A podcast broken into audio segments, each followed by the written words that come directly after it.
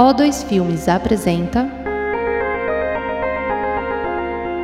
O2Cast. Olá, sejam bem-vindos a mais uma edição do O2Cast. Eu sou Thais Okamura, redatora e colaboradora independente do departamento de pré-produção da O2 Filmes. No programa de hoje, vamos receber de volta o documentarista Vansan Carelli. Ele já esteve conosco em 2021 para conversar sobre o projeto Vídeo nas Aldeias e sobre o curta Yanquá, Imagem e Memória, Dessa vez, vamos conversar sobre o longa Deus Capitão, que aborda a trajetória de vida de Cocrenum, líder do povo indígena Gavião, habitante do sul do Pará. Por meio de um retrato amplo que cobre décadas de vida, revela-se uma história de muita luta para a manutenção da cultura e da sua comunidade. Lançado em abril de 2022, o filme participou de festivais e mostras como É Tudo Verdade, o Festival Internacional de Cinema e Vídeo Ambiental, a Mostra de Cinema de Ouro Preto, a Mostra Ecofalante de Cinema, o Sheffield Doc no Reino Unido, Doc Lisboa e o International Documentary Film Festival de Amsterdã, entre outros. Vansan, seja bem-vindo mais uma vez ao O2Cast. Obrigado, é um prazer estar aqui com vocês, falar do novo filme, né? Adeus, Capitão. E a gente está muito feliz de receber você aqui também. Bom, então vamos começar é, a conversa com você contando um pouquinho sobre a história por trás do filme Adeus Capitão. Quando e como que aconteceu o seu primeiro contato com o Cocrenum e com o povo indígena Gavião? Bem, eu tive um primeiro encontro em 71, 1971, em Marabá, e eu era meu ponto de passagem da aldeia dos Caiapó Chicrim, ali na Serra dos Carajás, e o, o Frei José, que era um, é, um, dominicano, um frei dominicano, que assistia o, o Chicrim, também tinha ajudado o Cocrinum né, durante uma epidemia, e com remédio e tal. Então, o, o Frei José me apresentou o Pancreno. E anos depois, a gente veio se envolver é, na questão da passagem da estrada, na questão da linha de transmissão, na questão da linha de trem, tudo que foi é, cruzando e comendo a, a, a, reserva e a mata da, da reserva do Mãe Maria, que é a, reserva deles, a terra deles. Então, eu tive primeiro uma implicação é, na militância indigenista mesmo, enfrentando os os coronéis eh, de Belém, né, que exploravam os índios na coleta de castanha, mais uma vez que eles eram donos, eles tinham que receber pelo, pelo produto. Mas, enfim, então, um engajamento. E depois, quando os gaviões começaram a, realmente tomar é, o seu destino em mãos, não é? é tempo que eu estava iniciando o vídeo nas aldeias em Suzambiquara, não é? 86, 87 eu apresentei o vídeo para o Cochrane e ele ficou assim deslumbrado. Ele, ele vira para mim e fala: é disso que eu estou precisando. E, e, por isso o filme, além da história do, de vida, né, do, de um grande resistente, de um grande líder, né? É, é muito raro ter um, um, retrato assim tão complexo, completo da trajetória de um líder indígena é, na cinematografia brasileira. É também esse encontro é, meu com ele, a questão do vídeo, que é, na, na retomada assim do ânimo de vida, na retomada da, do uso da língua, enfim, da, das brincadeiras, das festas. Ele estava fazendo os rituais porque as novas gerações não tinham visto nada. Então, era um projeto de reconstrução da memória do povo gavião. E aí o Vig entrou com uma luva, né? e durante uma década eu filmei os rituais eh, em detalhe que ele queria é, perpetuar essa, essa memória. Não tinha nenhuma intenção de fazer um, um filme, era é, documentação mesmo para memória, então filmagens extensas, né? É, para quem quisesse se tornar um cantor, pudesse aprender ali com essas gravações, não é? Então essa parceria durou uma década e depois o e culminou num, num, grande projeto que foi ir visitar os timbiras, os índios Craô, eh, do estado de Tocantins, que são afinal de contas, é, parentes falam quase a mesma língua, se entendem perfeitamente, não é?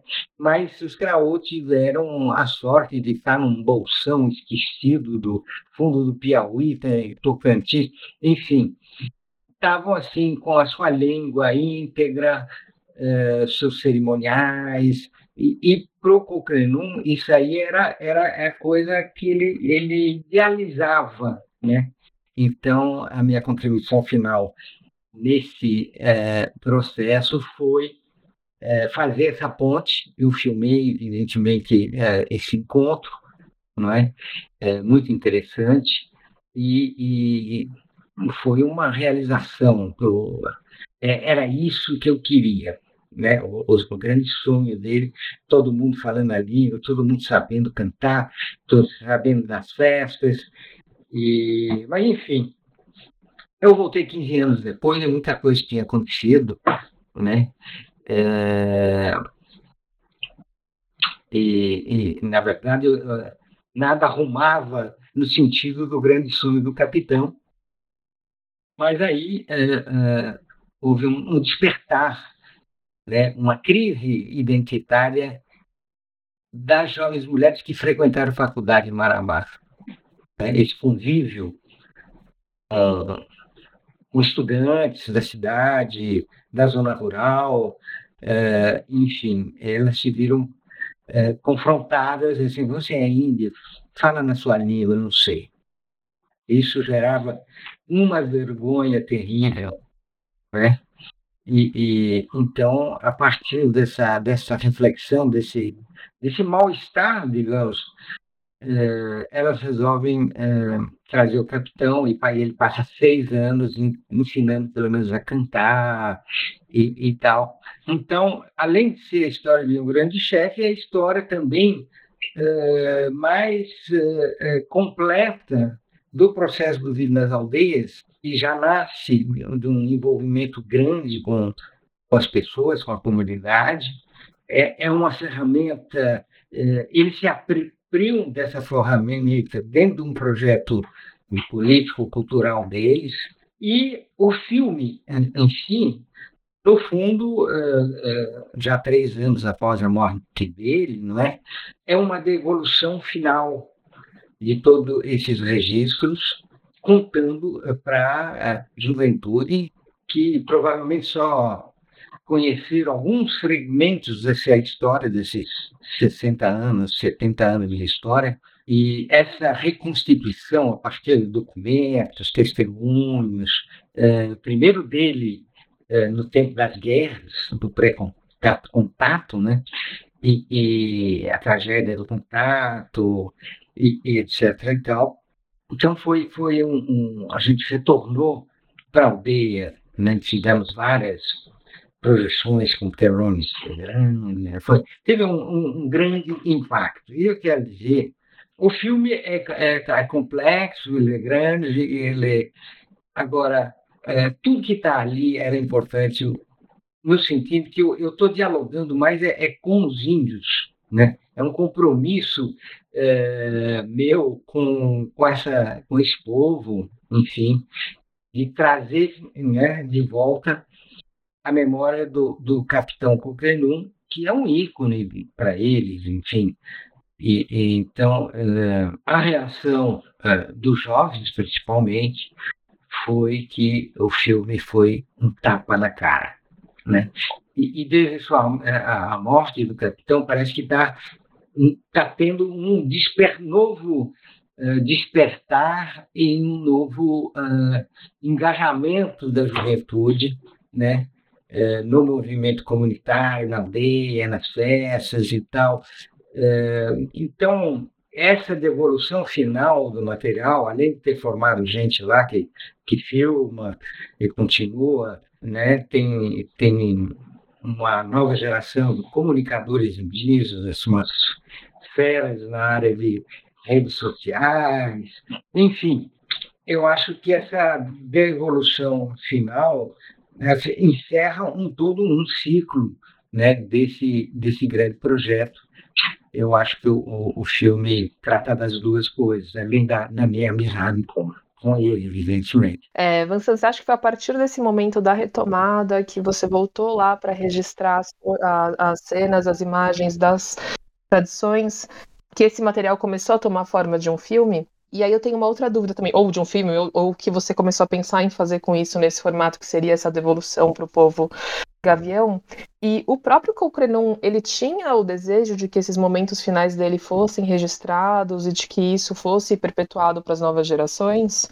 Sim, como eu digo no filme, né, é, na hora que ele sentiu que estava entrando numa UTI, eu acho que ele sentiu que era o fim ali, ele mandou me chamar. Eu saí de Recife, para cobrir o enterro dele, né? Eu entendi assim, por que, ele me chamaria, né? Na verdade, é, eu, eu, só em 2010, 15 anos depois desse processo todo de energias, de, da performance dele, dos encontros com outros povos, só em 2010 que eu, eu volto aí para fazer o filme. É, e aí eu fico filmando 2010 a 2015, é, só aí eu, eu, eu, me dou conta, e, e também tinha um projeto né, tocado pelas, por essas jovens mães, né, de é, registrar com ele um, um, uma narrativa da sua vida. Então, eu fiz uma primeira versão, inclusive, do filme para o livro dele, e, né, só a partir de 2010 que eu vou com a intenção de realmente fazer um filme.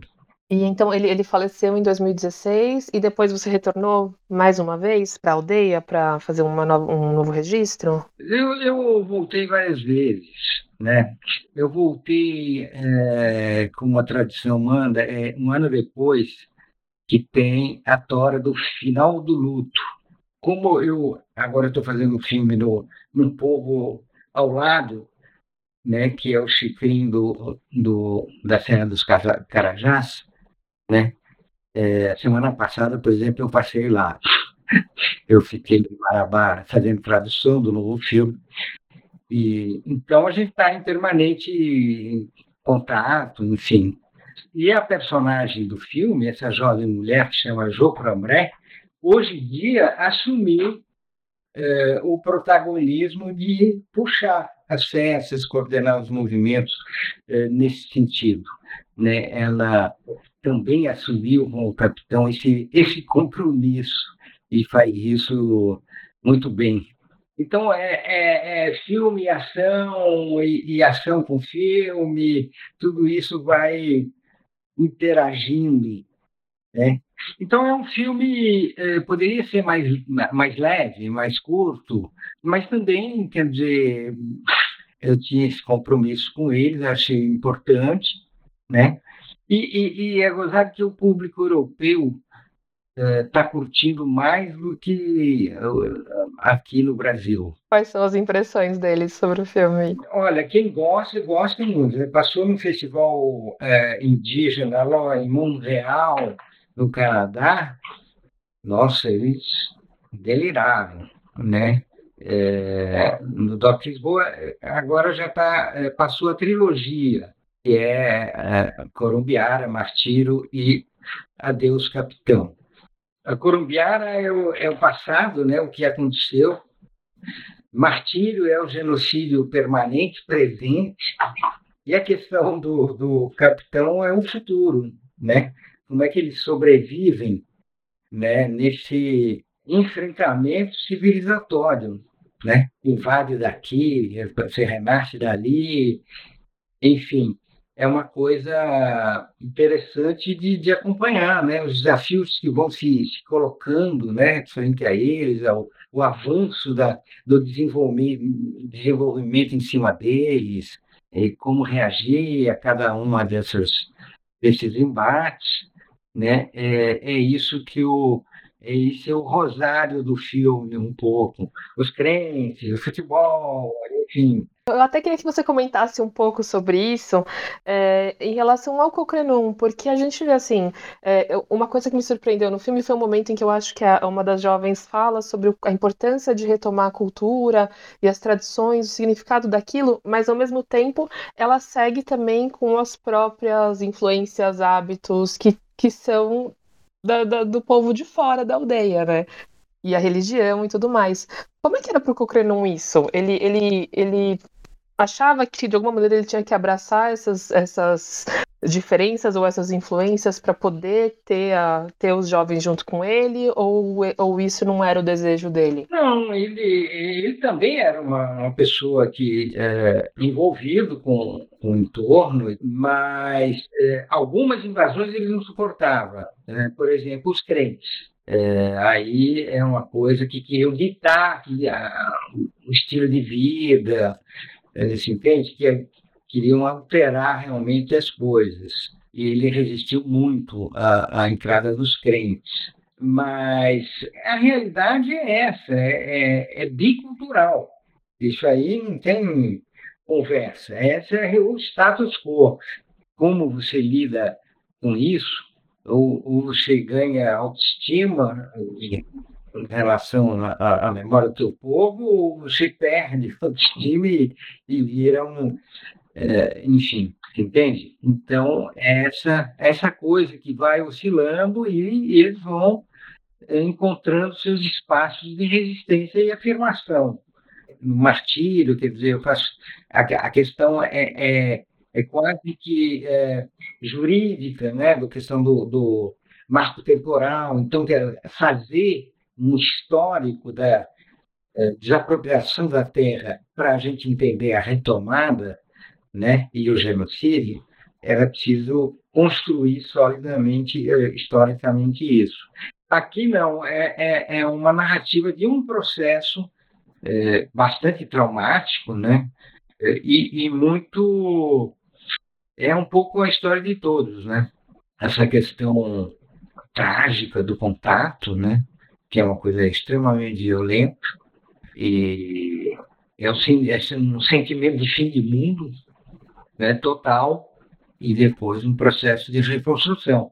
E é claro que em comunidades pequenas, hoje não é tão pequeno, são mais de mil pessoas, mas uma cabeça eh, pensante, uma cabeça de líder, porque o líder é aquele que pensa no, no futuro do, do povo, né? É, faz toda a diferença. Pode caminhar para um lado ou para o outro, né? E Vincent, o filme ele foi co-dirigido com a Tatiana Almeida, né? E assim, a, foi uma obra que a captação aconteceu ao longo de inúmeras visitas suas à aldeia. E eu queria que você falasse um pouco sobre esse processo de co-direção, tipo, em quais momentos que a Tatiana esteve presente, como que vocês estabeleceram essa dinâmica de trabalho no filme? É, é que a, a Tita já é uma parceira de, de longa data, né? Ela editou é, um primeiro longa estava a Casa de Pedra, né, dos Guarani Kaiowá, não é? E ela é, editou Martírio, né, se tornou também é, é, co-diretora de, de Martírio. Né? É, e a Tatiana foi várias vezes ao, aos Gavião com, comigo, quer dizer, muito mais do que uma editora, quer dizer, ela mergulhou para entender aquela realidade é, o que eu estava me propondo a, a, contar. Então, é um envolvimento total. E isso é o, é o nosso é, terceiro, e agora a gente está montando o quarto longa juntos. Então, a gente, sei lá, tem, tem um. A gente trabalha bem juntos, quer dizer, cada um dá o seu aporte, além dela ter mergulhado também na, naquela é, realidade, que faz toda a diferença, não é? Eh, uma montagem do gabinete, vamos dizer assim, que você vai seguindo só pelo material. Que são coisas tão diferentes que exigem um certo mergulho, né, para saber. E então é isso. A, a Tita é uma parceira, uma co-diretora. A gente já vai aí para o quarto longa. Ah, legal. E você, então agora conta pra gente um pouquinho sobre o Cocrenon, assim, quem ele era para você, e você pode contar um pouquinho sobre a importância dele para o povo gavião? Olha, é uma importância central, assim, ele sobrevive à hecatombe do, do contato, e na verdade é deportado lá da onde ele foi contactado e para essa reserva que estava pré-doada para o povo gavião genericamente e os Gavião é, resistiram muito a entrada dos castanheiros, né? É, aquela região é, é, de grandes castanhais, né? Castanho do Pará, castanho do Brasil, e é, foi uma longa guerra. É, inclusive, o pessoal do, da, da revista Cruzeiro, que foi lá em 51, foi fazer uma matéria sobre os castanheiros flechados pelos índios. Foi uma, uma resistência longa. Então, começa a morrer gente antes do contato de mortes inexplicáveis para eles, né, de doenças desconhecidas, né? Isso também é muito perturbador, né? Porque é, cria cisânia, né? Porque aí pô, o cara morreu aí, o que, que foi? Não, deve ser feitiçaria, certo? E aí começa a briga e, enfim, o problema já começa à distância, ao pegar facão e tal, vai a doença junto. E o capitão, bom, primeiro ele foi um, um guerreiro temido, né, com o, sobrinho dele, insiste em dizer. E é um cara que tinha autoridade, assim, né, e, e um grande cantor. Então, um cara que sabia quase tudo. E aí ele enfrentou como ele foi o primeiro a ocupar essa reserva, depois vieram os outros grupos, né? O, o grupo que, despejado da hidrelétrica de Tucuruí, né? Esse, esse, a aldeia deles era exatamente onde foi construída a hidrelétrica, mais uma vez. Hoje tem né, Belo Monte, enfim, a história se repete. E depois descobriram lá no, no Maranhão mais um grupo de avião que chegou assim de primeiro contato, não falava nem português, né, que foi também um input é, muito, muito forte para uma retomada realmente da língua, de tudo. E depois ele se revelou também um grande negociador, né, respeitado na região. É assim, eu, eu vou contar uma, uma, uma anedota. Né? Ele esquece muito, a moçada não quer saber de nada, só quer futebol, futebol, futebol. Caramba, a gente faz a festa, ninguém vai e, e tal. É, acontece que eles jogam tanta bola que eles é, viraram campeões regionais. E é, nesse último é, é, nesse jogo que eles venceram e tal, viraram campeões, a fofoca que, que rolou na aldeia é que o capitão tinha comprado um radinho de pilha para acompanhar o jogo do tal futebol odiado. Então é isso. Ele estava ansioso para prestigiar, ele nem podia dar, dar, essa bandeira. E como é que era a relação de vocês dois? Olha, uh, foi uma relação maravilhosa, né? Ele, ele me chamou quando ele sentiu que as coisas iam melhorar, que finalmente a nova geração, é, pelo menos é, as jovens mães, estavam interessadas é, no que ele tinha é, a dizer, a ensinar, ele pega e me chama de novo, 15 anos depois. Ó, o negócio aqui vai, vai recomeçar, bora. E, e, claro, eu fui. Mas aí já na perspectiva do filme, de fazer o, o, o retrato dele, né, de refazer essa, essa reconstituição da saga que é a vida desse cara é um fênix renascendo da, das cinzas e vai para o topo. Quer dizer, à custa uh, de grandes prejuízos na reserva, na floresta e tal, mas pelo menos ele consegue negociar indenizações altamente debatidas e tal, e para manter um, um padrão de vida razoável para o seu povo.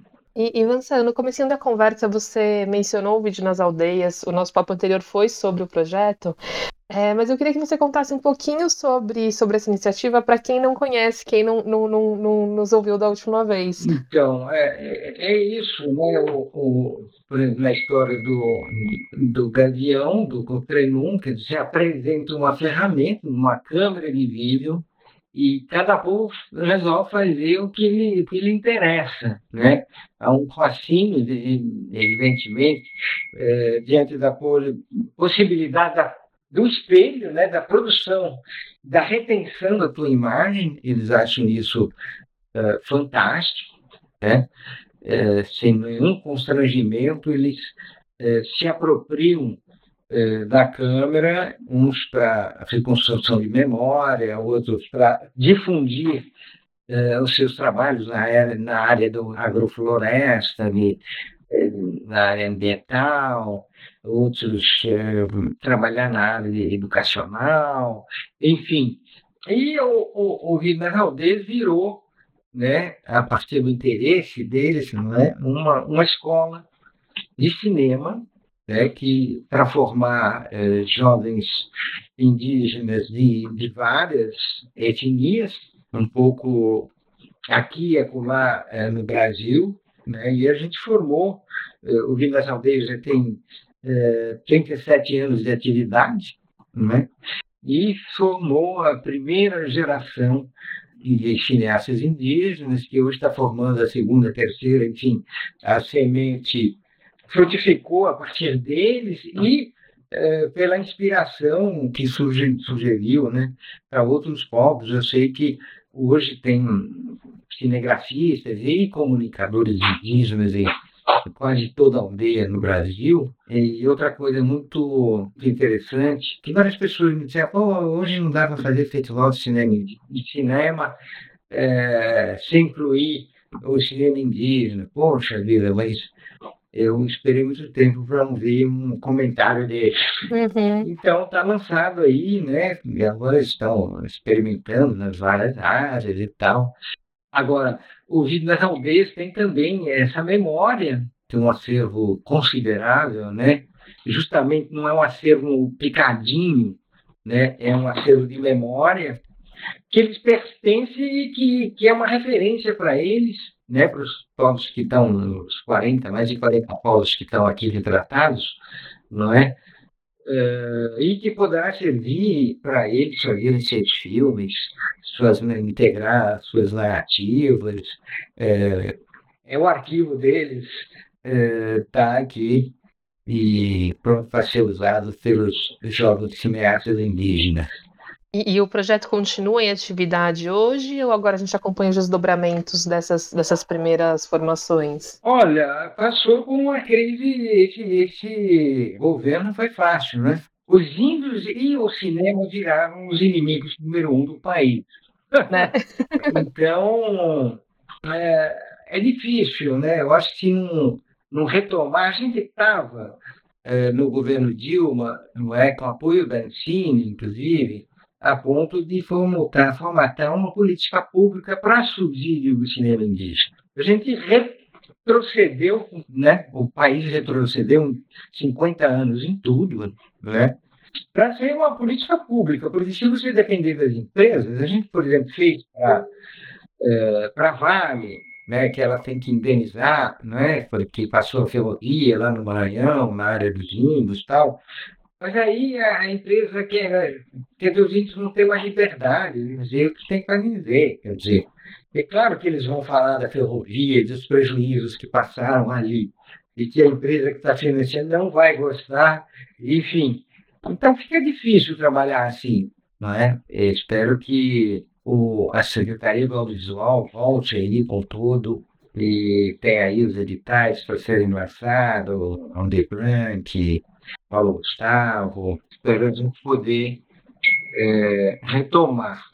Né? A gente também é, quer trabalhar é, instalações a partir desse acervo, para fazer ele viver aí, para as pessoas verem, não é? conhecer materiais é, lindíssimos, né? cerimoniais, fantásticos, enfim, quer botar isso na roda. E, e, no caso do Adeus Capitão, as cenas que, que foram registradas pelo Raimundo, né? Ele, ele que fazia uhum. uh, as captações, ele, ele participou do vídeo nas aldeias? Foi uma entrada de vocês, assim, sim, sim. formal do projeto? Sim, sim, foi o primeiro aluno. E depois entraram outros, mas ele foi o primeiro. E aí você conta com material feito por ele, por outros, sim. por outros membros da comunidade? E o Raimundo já morreu, né? Logo depois do capitão, mas tem outros lá em atividade. Legal, Vansan. E, e, de modo geral, assim, é, é, a sua filmografia ela atravessa décadas, povos, regiões do Brasil. É, eu queria entender não sei se entender, mas para você contar para a gente um pouco, é, enquanto diretor, como que você escolhe a abordagem e, e, e, o que você vai contar sobre cada um desses encontros que você tem? Olha, como eu estava te dizendo, não, não, sou eu que é, proponho é, abordagens. É, isso nasce de, um, de, um, de, de uma escuta. Então, por exemplo, o, o longa estava a Casa de Pedra, né? são as catedrais. Não é? O que significa isso para os guaranis? Então, veio em cima de uma, de uma demanda que a gente abarcou com entusiasmo, não é? É que o IFAM reconhecer é, a versão dos índios, né, como patrimônio imaterial brasileiro, que foi o tempo das reduções jesuíticas não é? e da guerra guaranítica, quer dizer, do século XVIII, XVII, né? o, que envolveu os índios. Né? Foi um momento marcante. E isso é um, é um assunto fascinante. Os alunos que a gente trabalhava, que é um casal de uma reserva com Inju, lá no Rio Grande do Sul, na região missioneira, justamente ao lado de São Miguel das Missões, que eles tinham muito interesse e desenvolver essa, essa problemática. Então, a gente formou eles e filmou com eles né, essa, essa saga, a memória mítico-histórica não é, do, das reduções jesuíticas e, e da Guerra Guaranítica. Então, o assunto é deles, né? inclusive Ariel Guaraí, ele é tudo feito na língua, né? Depois traduzindo, quer dizer. Então, na verdade, o, o protagonismo deles no, no filme é, é vital. Agora eu vou fazer uma coisa mais pessoal, que é, é Retorno ao Ponto de Partida, né? É, que é um filme das minhas lembranças afetivas quando eu era um adolescente e foi é, morar é, nessa aldeia perto da Serra dos Carajás. Minhas transformações, então tenho é, imagens de 68, a situação hoje, é, mas é um filme mais pessoal, de, é, de lembranças com eles da minha passagem por lá. Então é, é um filme mais light, vamos dizer assim. É, pensando nesse momento que a gente está vivendo agora, com a crise humanitária do povo Yanomami, é, como que você, com toda a sua história presente e ativa em meio a tantos povos indígenas, enxerga o caminho que nos trouxe até esse cenário e o que que você acredita que pode ser feito para que uma tragédia como essa não se repita? Olha, é, tem muitas implicações, né? Eu acho que é, a ganância né, sobre a, a Amazônia, ela é devoradora. Entende? Você faz muito dinheiro, madeira e ouro, né? que, que provoca um estrago ambiental da bacia hidrográfica, fora o estrago uh, humano uh, da, do, do, do, mercúrio. Não sei se você viu o, outra tragédia, você viu o filme do Bodansky. A gente, a gente teve um episódio em que a Laís entrevistou o Jorge Bodansky sobre o filme a nova mina mata. É, então a questão, há, há, há 50 anos se, se derrama é, mercúrio, né? não é só sobre os grandes rios, eles a cabeceira de todos os igarapés. Você destrói uma bacia hidrográfica e contamina ela de mercúrio. Né? A gente não consegue ter água, é, caça, e tudo isso como se, se remove e revira as camadas da Terra, isso vai ficar completamente improdutivo. Isso leva décadas para se recompor, porque é muito grave. E agora, a questão é que a questão da Amazônia agora é, ganhou uma importância é, realmente planetária. Bom, primeiro, aquela, essas, essas secas do agronegócio no Rio Grande do Sul, toda essa mudança climática no Rio Grande do Sul é diretamente ligada ao desmatamento da, da Amazônia, certo?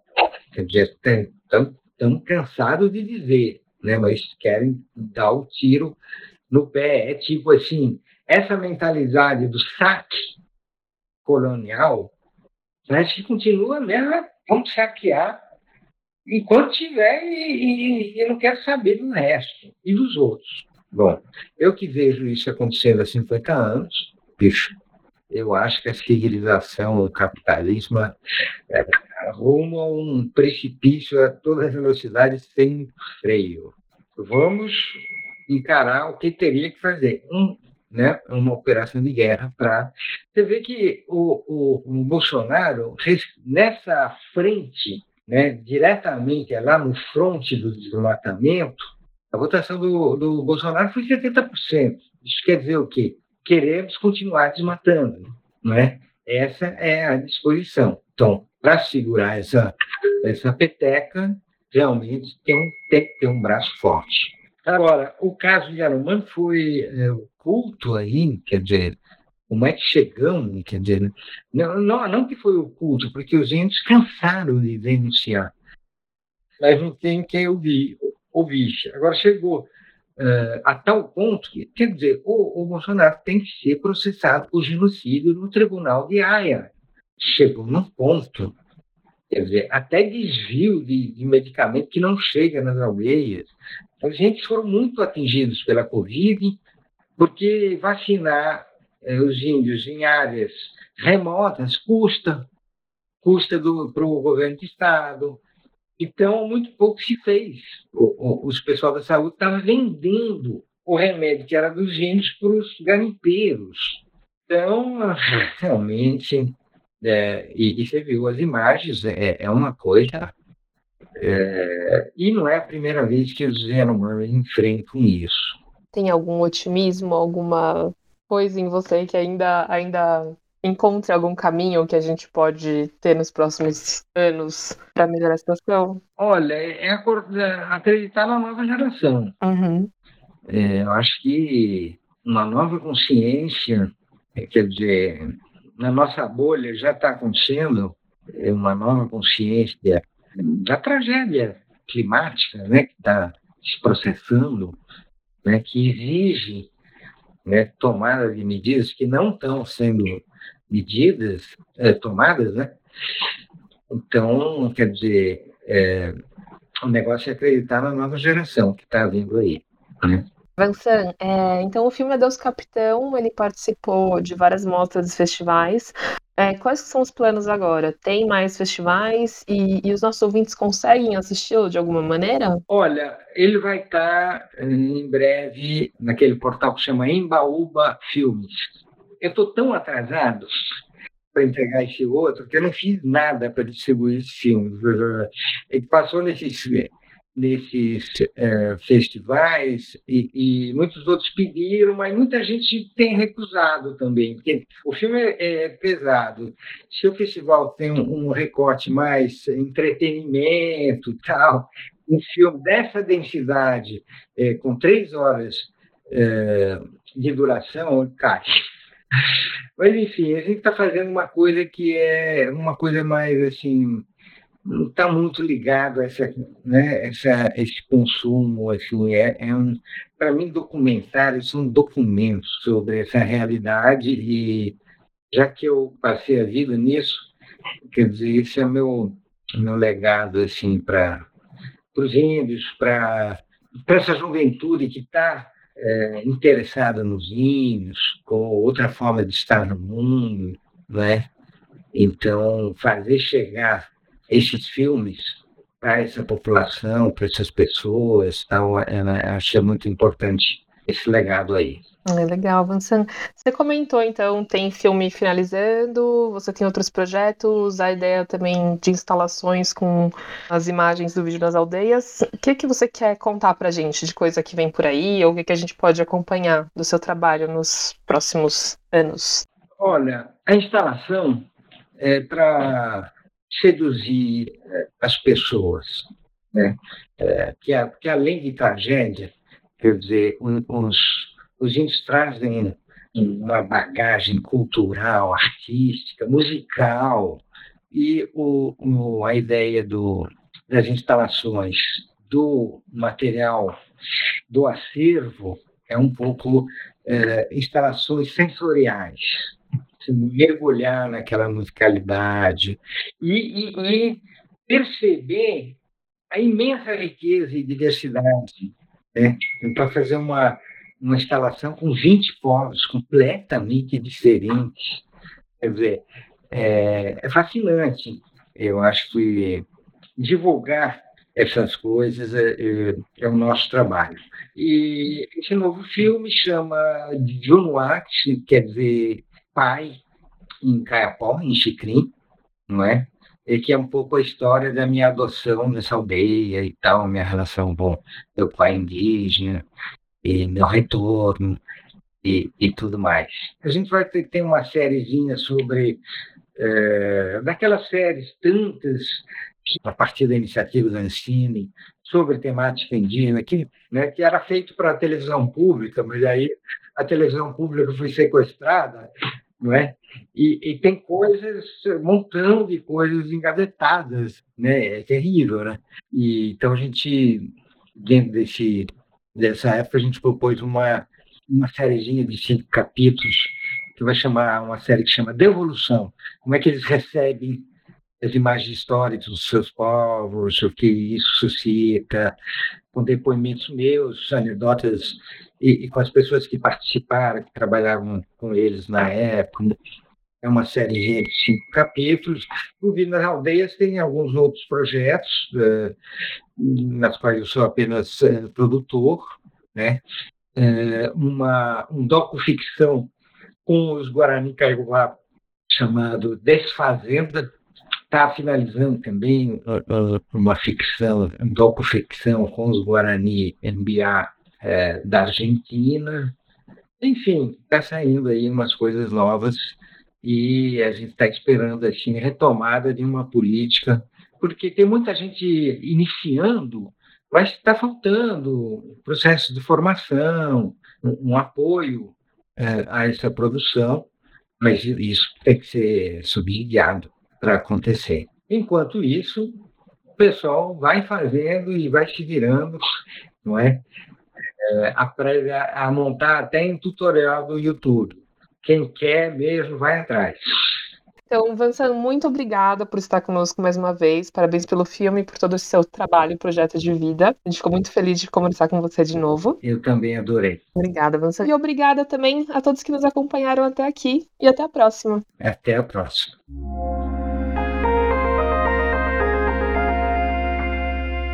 Esse foi o O2Cast, com episódios publicados semanalmente. Siga a O2 nas redes sociais para saber mais. Até a próxima!